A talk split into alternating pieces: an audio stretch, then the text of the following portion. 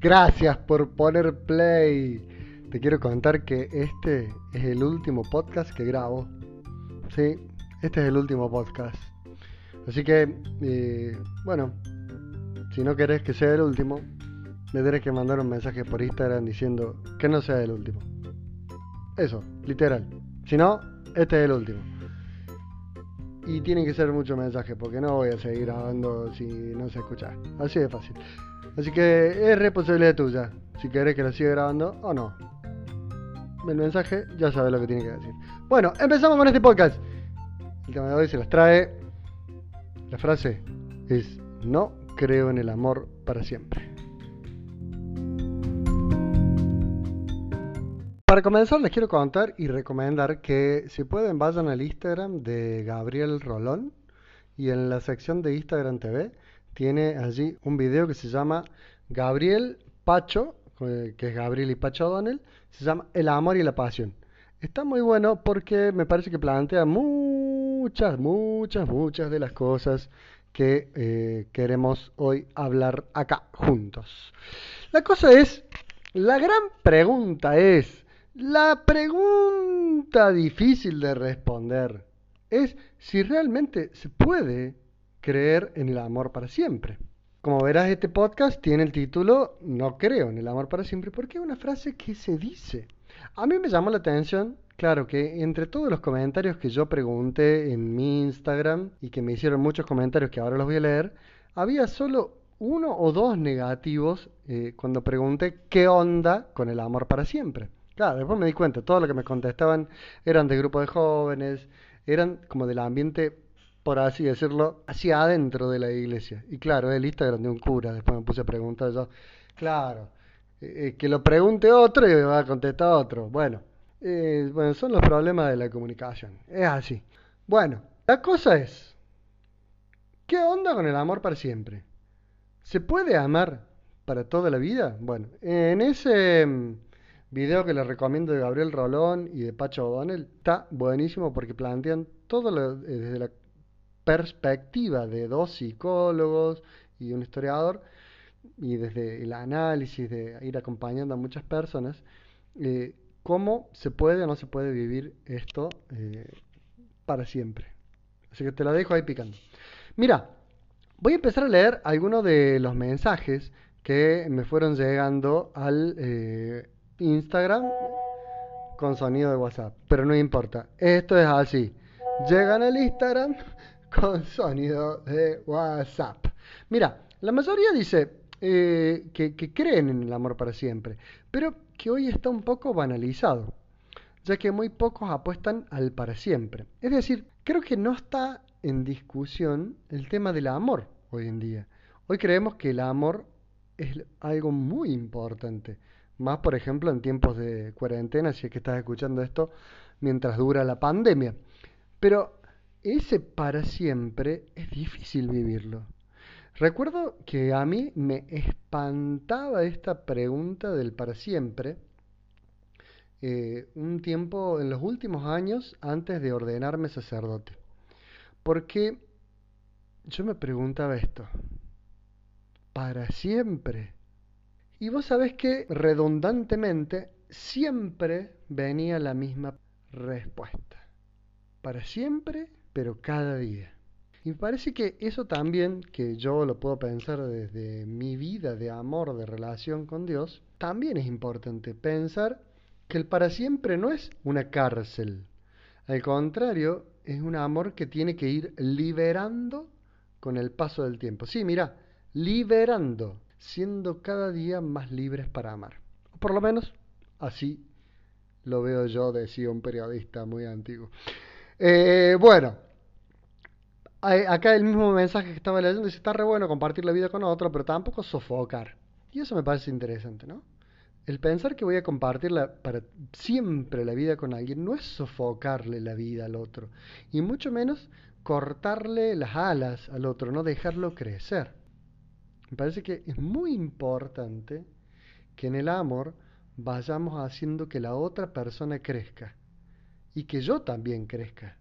Eso me parece impresionante de esto del amor para siempre. Está muy bueno el comentario que hizo. No vamos a decir quién porque no me dijo que dijera qué. Después, otra dice, otro comentario, otra mujer dice, sí existe siempre que en ambas partes se amen y se respeten y sepan ceder para acordar y evitar peleas. No sé si vieron la película Historia de un matrimonio de Netflix. Véanla. Si no la vieron, cuenta todo lo que pasa cuando una pareja llega a una separación. Pero cuenta el cómo llegó eso. Y que la separación no es el día del divorcio, sino que empezó mucho antes. Pero vos te estarás preguntando, eh, cura, estás hablando del amor para siempre y me metes el tema del divorcio, loco. No, no, bueno, casualmente, el divorcio no siempre es el fracaso del amor. A mí me impactó escuchar una vez una jueza que casaba en lo civil decir que muchas veces el divorcio es una oportunidad para volver a creer en el amor. Fíjate qué, linda esta perspectiva, que también es la perspectiva de la misericordia. Dios nos ama para siempre, no nos acosa, nos da libertad a poder separarnos de Él y volver cuando necesitemos a creer en su misericordia. Yo creo que sí, el amor para siempre, ¿no? Pero vamos a ir viendo algunos de los otros mensajes. Otro mensaje que llega dice, el problema es cuando te sentís atado y tenés que vivir para siempre al lado de alguien que realmente no te hace feliz. Y sí, claro, amiga, clarísimamente, si esa persona no está aportando a tu felicidad, seguramente que no es un llamado a vivir en el amor, porque el amor, a mí me gusta siempre recordar esta frase, ¿no? Que es de la doctrina social de la iglesia, que dice, la, medida mínima del amor es la justicia. Pero creo que acá también se puede aplicar. Se puede aplicar porque si no hay una relación justa, no puede haber amor. Y eso está buenísimo pensarlo. Eh, por ejemplo, nos ayuda a pensar en las, las problemáticas de violencia en las parejas. Si no hay justicia, que es el respeto, no hay amor. Me animo a decir también que todo esto que vamos hablando, no lo vayamos tomando como axiomas definitivos o mira lo que el cura dijo, sino como ayudarnos a pensar. Porque todas estas afirmaciones en torno al amor tienen sus bemoles, digamos, tienen sus atenuaciones, sus circunstancias, y que en cada una eh, tendremos que ir descubriendo cómo vivirlas. Quiero aclarar algo, ¿eh? Me siento re mal hablando de este tema, porque en última instancia, sí, yo vivo el amor con Dios, y nuestro amor yo intento que sea para siempre, todo, todo bien. Pero el tema que estamos planteando acá es si es posible decidir amar para toda la vida. Por eso, como yo me siento un nabo hablando de esto, le pedí a una amiga, una comunicadora social que se llama Fiore Bagatelo, podés seguirla en Instagram, Fiore Bagatelo, y siempre te tira tips de comunicación muy interesantes que nos cuente un poco ella, que está en proceso de casarse y pensando el amor como una decisión para toda la vida. ¿Cómo lo ve ella y qué ha descubierto ella en este tiempo que puede ayudarnos a pensar el amor como una decisión? Todo el tiempo nos están diciendo que el amor es una decisión. Pero ¿qué implica esto? ¿No? Realmente es todo un mundo que a veces no llegamos a comprenderlo del todo. Pero tengo una solución muy buena que se descubre simplemente leyendo un libro que se llama Los cinco lenguajes del amor de Gary Chapman. El autor explica que las personas tenemos cinco lenguajes del amor que nos permiten relacionarnos con las otras personas.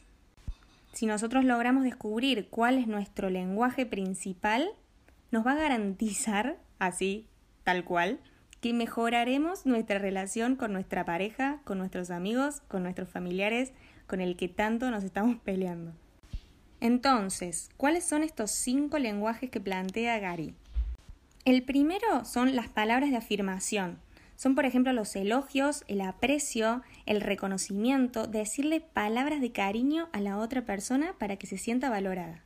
El segundo son los actos de servicio, son aquellas pequeñas cositas que hacemos por las personas que amamos, por ejemplo, sacar la basura, lavar los platos, tender la ropa, etc. Todos actos de servicio en nuestra casa por amor a la otra persona. Un tercer lenguaje es el toque físico, por ejemplo, las caricias, los besos, tomarse las manos, abrazo, todo eso. Un cuarto son los regalos, que no hace falta que sean súper extraordinarios. Puede ser una notita, un mensaje, una flor, algo súper sencillo que le demostremos a la otra persona que estamos pensando en ella. Y por último tenemos los tiempos de calidad, que son estas actividades compartidas, cuando lo podemos mirar a los ojos, la escuchamos y no estamos haciendo otra cosa, no estamos con el celular así, sino que lo vemos a los ojos y escuchamos lo que nos está diciendo atentamente. ¿Esto qué significa? Que cada uno tiene un lenguaje principal de amor. Hay que descubrir el lenguaje de cada uno para que luego también podamos amar mejores a las otras personas. Si nosotros descubrimos cuál es el lenguaje principal de la otra persona, podremos amarlo en ese lenguaje y evitarnos todos los conflictos del día a día. Por eso te invito a leer este libro de Gary Chapman, Los cinco lenguajes del amor, y que identifiques cuál es tu lenguaje. Qué buena consigna. ¿Cuál es tu lenguaje de amar? Porque aprendiendo tu lenguaje de amar, capaz que podés decirle a la persona de la que estás enamorada cómo te gusta que te hablen de amor. Nos quedemos con esta consigna, vamos a escuchar música y después hablamos de esta pareja que se están amando por primera vez y aprendiendo un montón de lenguajes de amor. Hablamos de ellos un poco y profundizamos en el tema. Tengo tantas ganas de besarte las mañanas, justo cuando te levantas. Te amo. Pero tengo miedo, tengo miedo que busques a alguien perfecto y yo tan de carne y hueso. Si pudiera controlar el tiempo, yo volvería a esperar de nuevo una y mil veces para ver cómo amaneces. Por primera vez, un amanecer bonito.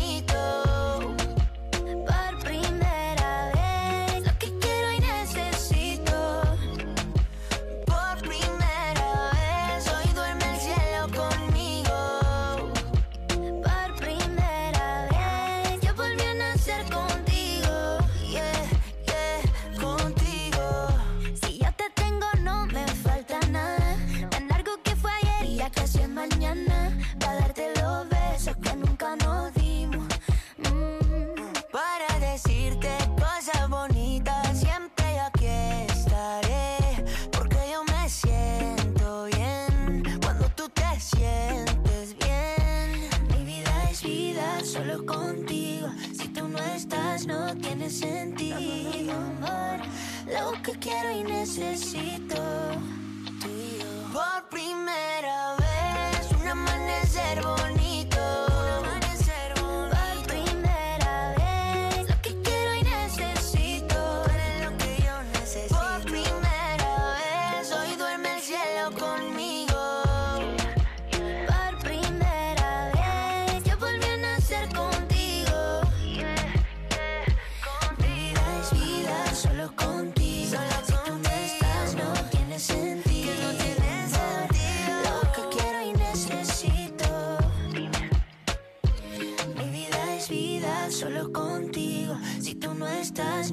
Tiene sentido. Amor, lo que quiero y necesito.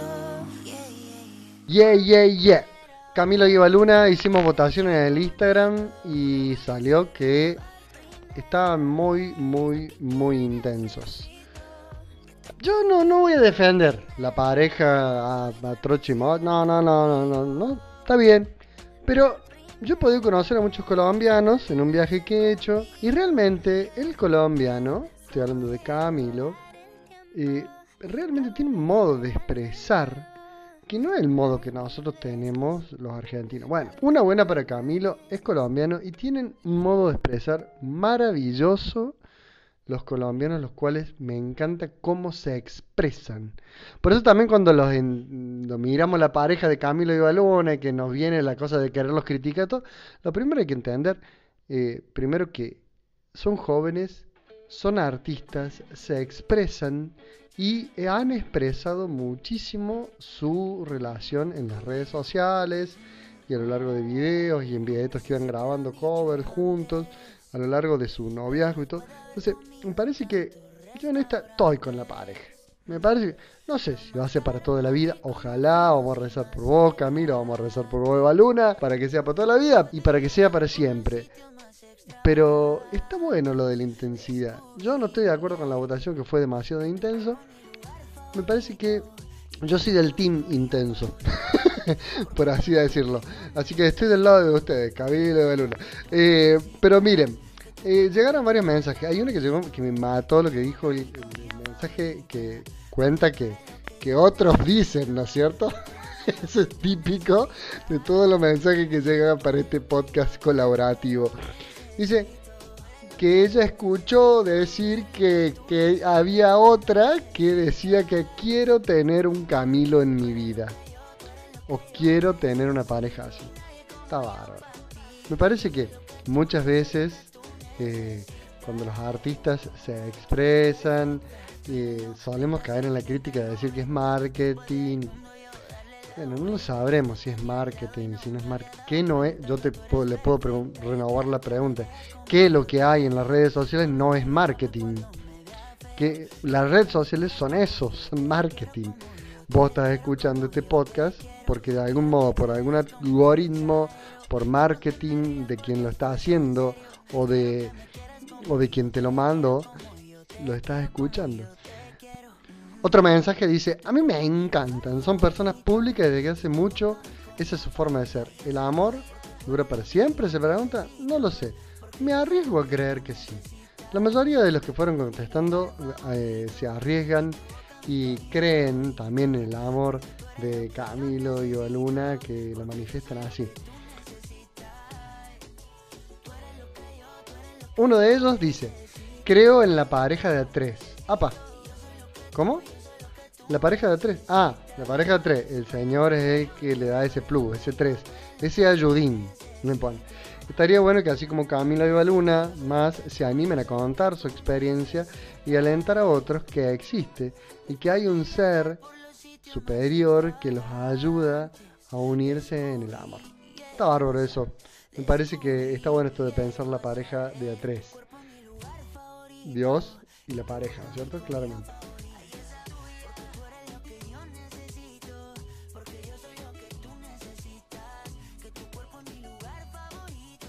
Camilo y Baluna se hicieron eh, virales hace un tiempo por un momento, le cuento para los que no lo hayan visto, en el cual Camilo va tocando la guitarra y la despierta a Eva Luna. Y Eva Luna hace una miradita así como para arriba. Y, oh, de esa miradita y de esa reacción hicieron miles de memes muy graciosos. Está bueno. Después Camilo salió a pedir perdón. Eh, en el mismo vivo, Eva Luna salió a decirle, eh, en el cual pedía perdón, no les pidas perdón, gracias por ser así. Digo, me parece que está bueno que esta pareja se exprese así y que nosotros podamos entender que ellos son otros que se expresan como ellos quieren. Y nosotros no tenemos por qué decirles cómo tienen que expresarse. ¿O acaso hay un manual para expresarnos el amor? Creo que conectando esto con lo que nos decía Fiore Bagatelo de los lenguajes del amor, cada uno también podemos ir encontrando en nuestra vida de amar los lenguajes en los cuales nosotros podemos ir amando. Y así como vos hablas de un modo, vos otro, vos con una tonada, vos con otra, también hay un modo de amarnos, cada uno con una tonada y con un lenguaje diferente. Un mensaje más que leo. Dice, creo en el amor para siempre, existen siempre y cuando comprendamos que el mismo no es todo color de rosas. Claramente no todo es color de rosa. Ahora, ¿qué significa que sea color de rosa? Nunca entendí esa frase, pero bueno, sí, o sea, sí entiendo, el, pero, pero no, no me gusta la aplicación de la frase. Ese es un tema para otro podcast. Ah, no, pero este era el último, ¿cierto? El amor es también aceptar al otro con lo que es. Eso incluye aquello que no nos gusta, sin pensar que por amor va a cambiar lo que, o que yo lo puedo cambiar después. O eso es un temazo. Porque mucha gente eh, inicia una relación diciendo, bueno, total esto después lo cambia, lo cambia cuando yo le diga que lo cambie. Y no siempre va a ser así. Creo que es posible que las personas hagamos cambio por una relación de amor. pero me parece que hay que hablarlas desde el comienzo. Por eso me parece que otro mensaje muy interesante que decía que el diálogo es la herramienta esencial para el amor. Pero dialogar desde lo que hay en el fondo del corazón. Y ese diálogo se tiene que hacer con el músculo que menos ejercitamos para el amor. ¿Saben cuál es ese músculo? Son las últimas cuatro letras de la palabra músculo. Sentarnos. Sentarnos y dialogar. Y volvernos a sentar y dialogar. Parece que es la clave para amar. Por último, leo un mensaje que me hizo reír mucho. Dice, posdata, cuando termine la cuarentena, ¿podrías organizar una reunión de solos y solas? para todos aquellos que aún están esperando el amor para siempre. Lo dice eh, una, una, persona que recomiendo que escuchen sus podcasts. ¿ah? Esta persona que lo dice eh, graba podcast. Su podcast se llama Hija de Dios. Están muy buenos. Así que si pueden escucharla también para seguir en esta cultura de podcast. Para terminar, leo dos mensajes que me parecieron muy interesantes. Uno dijo, yo no creo en el matrimonio y en el amor para siempre, hasta ahí nomás. Se me hace que, al ser muy definitivo, puede ser muy dañino. Interesante su modo de pensar. Y termina diciendo en el mismo mensaje, pero me gusta lo de una opinión de acá que se dijo. O sea, en los mensajes que llegaron en, en los comentarios del Instagram. Elegir amar todos los días. Eso está bueno. Parece que ese puede ser un lindo modo de cerrar este podcast y que vos también puedas seguir reflexionando. Como ya te conté, este es el último podcast. Si no querés que sea el último podcast, tenés que mandar un mensaje diciendo que no sea el último. Y lo tenés que mandar al Instagram. Y compartir este podcast con quien creas que le puede servir. Y con quien creas que no le puede servir, también compartíselo si quieres. Y si no, no le compartas nada y ya está. Y ahora pasa otra cosa y escucha otra cosa y ya está. Y sé feliz.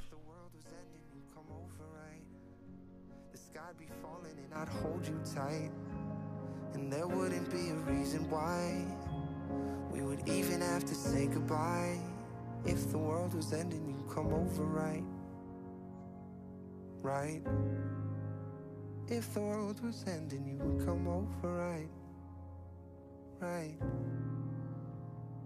Anoche la cama temblaba. No me asusté porque ya estoy acostumbrada a sentir tus pies con los míos, temblando de frío. Pero fui en diagonal y tu lado estaba vacío. Ay, me pregunto si se acaba el mundo. ¿No te gustaría que se acabe estando juntos? Yo sé que tú sabes que amarnos de lejos no es igual. Yo sé que tú sabes que extrañarnos así nos hace mal. But if the world was ending, you'd come over, right? You'd come over and you'd stay the night. Would you love me for the hell of it? All our fears would be irrelevant. Si el mundo se acaba, tú vendrías, ¿verdad? Los dos cayendo con la gravedad. Tú vendrías aunque pueda ser que esta sea nuestra última vez. If the world was ending, you'd come over, right? You'd come over, right? You'd come over, you'd come over, you'd come over, right? Yo sé que tú sabes que amarnos de lejos no es igual. I know, you know, we know we weren't meant for each other and it's fine. But if the world was ending, you'd come over, right? You'd come over and you'd stay the night. Would you love me for the hell of it? All our fears would be irrelevant. Si el mundo se acaba, tú vendrías, ¿verdad? Cayendo con la gravedad. Tú vendrías aunque pueda ser que esta sea nuestra última vez. If the world was ending, you'd come over, right? You come over, you come over, you come over right. Mm. If the world was ending, you come over right.